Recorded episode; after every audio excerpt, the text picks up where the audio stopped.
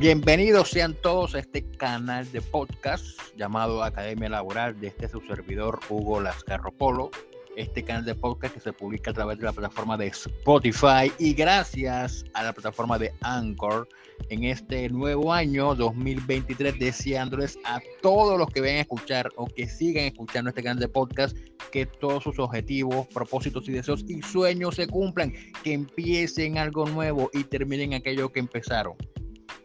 Y así, en este nuevo año 2023, empezaremos el primer episodio acerca de un caso de un médico que ha estado vinculado a una IPS por cerca de 20 años, el cual firmó un contrato de trabajo para la atención de consultas de 8 a 12 del día. Hasta ahí era su jornada laboral. Sin embargo, en horas de la tarde y en horas de la noche realizaba procedimientos quirúrgicos a diferentes pacientes de la IPS a la cual él atendía en horas de la mañana. Y ese médico se pregunta y cuestiona e indaga y nos pregunta, ¿será que lo que realizó o las cirugías que realizaba en horas de la tarde noche se la pueden cancelar como una extensión del contrato de trabajo que tiene firmado en la mañana y no como un contrato de prestaciones de servicios. Es decir, él lo que quiere es que lo que le pagaban por concepto de honorarios por cirugías y procedimientos quirúrgicos se lo cancelen como una extensión del contrato de trabajo y todo eso que se le cancelen se lo tengan en cuenta para la liquidación de las prestaciones sociales. ¿Será que se puede entender como una extensión del contrato de trabajo que tiene firmado con la IPS para la atención de las consultas o por el contrario nos encontramos ante la existencia de una coexistencia de contratos, es decir, que válidamente se puede presentar el contrato de trabajo y el contrato de prestación de servicios ¿Será que es viable o se le puede extender lo pagado por honorarios como una relación laboral? ¿O simplemente son dos, dos vínculos contractuales diferentes y se le va a pagar de diferente manera?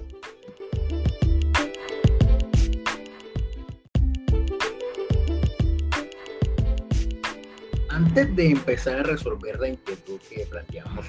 hay que manifestar que la figura de la concurrencia de contratos se encuentra establecida en el artículo 25 del Código Sustantivo del Trabajo, el cual señala que el contrato de trabajo puede presentarse involucrado con otros u otros de distinta naturaleza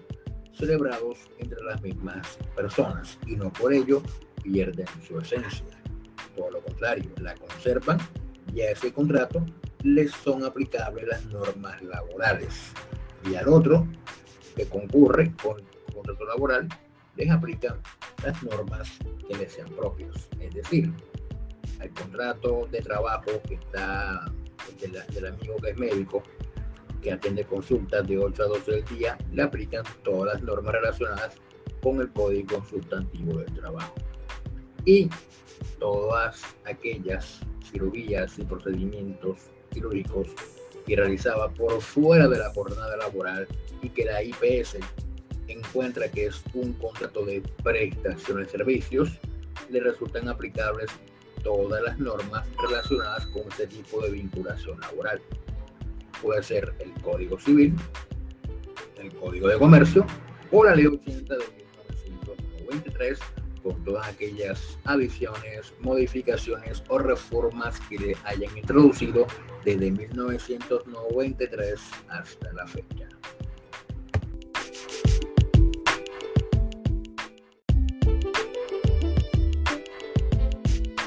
Con relación al contrato de prestación de servicios, hay que manifestar primero que este tipo de vinculación laboral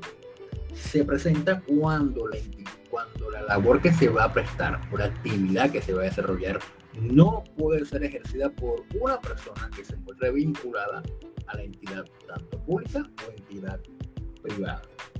porque requiere de un conocimiento especializado como tal para desarrollar la labor. Por tanto,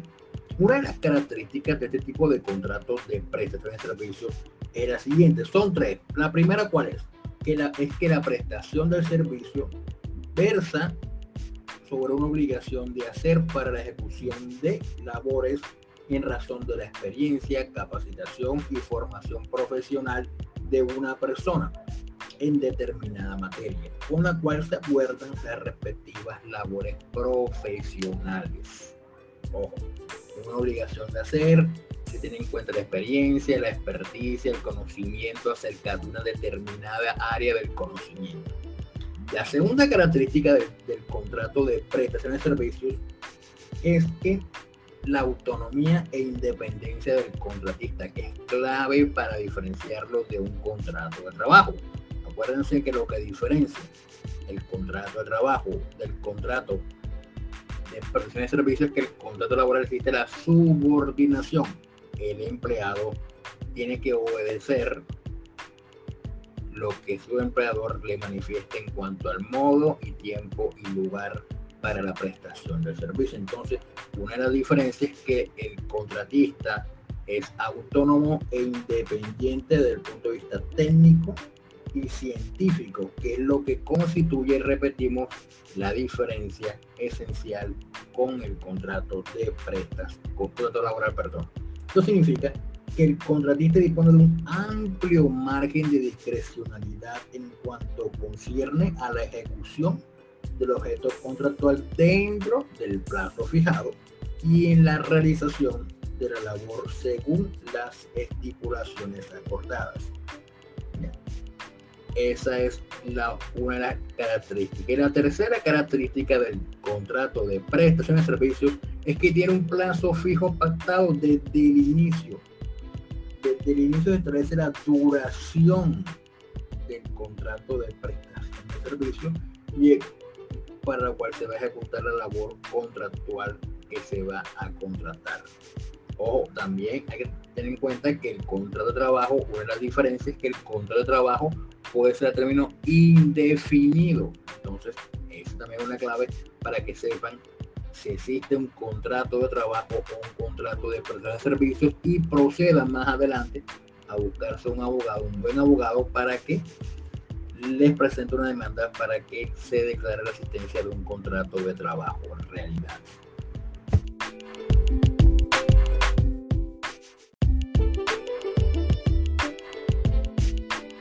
Para dar respuesta a la inquietud que planteamos acerca de José, el médico, acerca de que estuvo vinculado cerca de 20 o más años con una IPS en la cual en horas de la mañana atendía consultas y en horas de la tarde hacía procedimientos médicos y cirugías de pacientes que atendía la IPS. Hay que decir que este tema fue abordado por la, fue estudiado por la Corte Suprema de Justicia en una reciente sentencia que es la SL 3528 del año 2022, radicado 85.599, donde reiteramos, la Corte estudió un caso donde un médico trabajó cerca de 10 años con una IPS en Bogotá y atendía a los pacientes de la IPS y la IPS, producto de esas atenciones a los, a los pacientes, les, les prescribía un procedimiento quirúrgico paciente iba ante la IPS, ante la IPS, le programaban toda la cuestión, todo el procedimiento administrativo y la IPS le señalaba una, una fecha para realizarle el procedimiento que prescribe el médico tratante y esas cirugías se realizaban en horas de la tarde noche. Pero al amigo le cancelaban, le cancelaban esas cirugías como honorarios porque entendían que era una labor diferente a la que prestaba en horas de la mañana, que era atención a los, a los, a los pacientes por medio de consultas. Pues bien, la Corte Suprema de Justicia, al resolver la demanda que se presentó en su momento, manifestó que de las pruebas que se aportaron en forma oportuna al expediente, se extrae que no se advertían expresiones ni manifestaciones de las que se manifestaran o se expresaran o se demostraran rastros de la autonomía e independencia, que como les dije anteriormente, eso es algo esencial para diferenciar un contrato de trabajo de un contrato de prestación de servicio. Por lo que debía cumplir con la programación de las cirugías el médico de lo contrario, si no cumplía con esa programación, le hacían llamados de atención así como que los insumos y demás elementos para la actividad eran coordinados y suministrados por la clínica y que si bien el médico podía sugerir el nombre de otros profesionales para sustituirlo en caso de que le faltase por X Y motivo, la IPS decidía su reemplazo con personal al servicio de la institución. Por tanto, dice la Corte Suprema de Justicia que el demandante, es decir, el médico, no contaba con la suficiente autonomía e independencia administrativa como para elegir o disponer del personal médico que lo habría de sustituir en determinadas eventualidades. De igual manera, manifestó la Corte Suprema que la IPS podía cancelar unilateralmente la programación del médico, mientras que la capacidad del trabajo de este quedaba a disposición de la clínica para la asignación de procedimientos diferentes durante la jornada, a discreción de la IPS, que son evidentes expresiones de un rol subordinado. Concluyó la Corte Suprema de Justicia que quedaba en evidencia factores claramente indicativos de subordinación laboral, en los términos que la misma Corte Suprema de Justicia viene expresando desde hace muchos años, como es el cumplimiento de un rol fundamental para la ejecución de fines institucionales, en este caso, de cara al sistema de salud, la disponibilidad del trabajador según la necesidad y requerimiento de la clínica y de sus pacientes, y la integración en la organización de la empresa. Pues no obstante su labor altamente especializada, lo que se desprendía es que, es que el médico era un eslabón más dentro de la cadena de prestación de los servicios de cirugía de la IPS.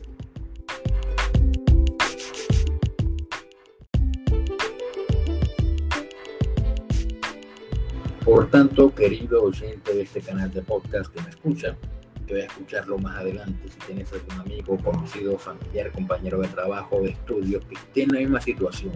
de los hechos o de los acontecimientos que hemos planteado en este episodio, puedes compartirle este episodio, este canal de podcast, o puede descargar la sentencia de cual hemos mención para que se consiga un buen abogado y le haga una buena reclamación para que los dineros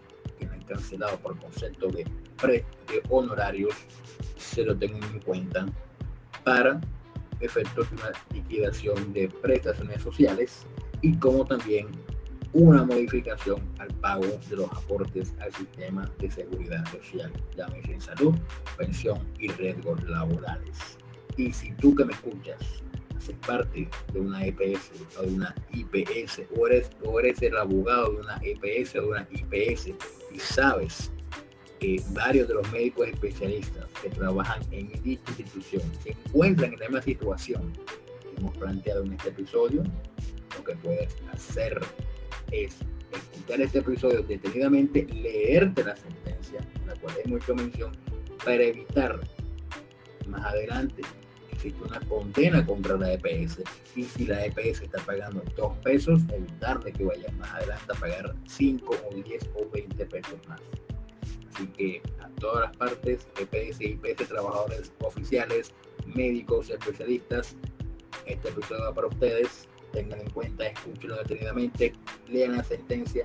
y propongan todas las estrategias de defensa, tanto a favor del trabajador como a favor de la EPS, para que si el trabajador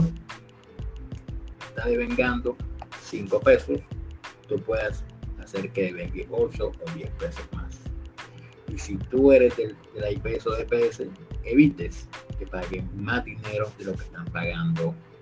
a la fecha.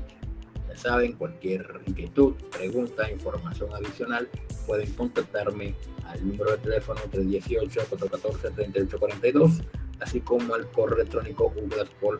outlook.com o el asesores jurídicos gmail.com. Así aparecemos en YouTube, en Facebook, Twitter como el asesor jurídico o el consultoría jurídica y también me puedes conseguir en Twitter, Facebook e Instagram como Academia Laboral. Y su servidor, Hugo Lascarro, también aparece en todas las redes sociales, así Hugo Lascarro Polo. Me pueden escribir por cualquier lado y con gusto te atenderé. Así que hasta la próxima.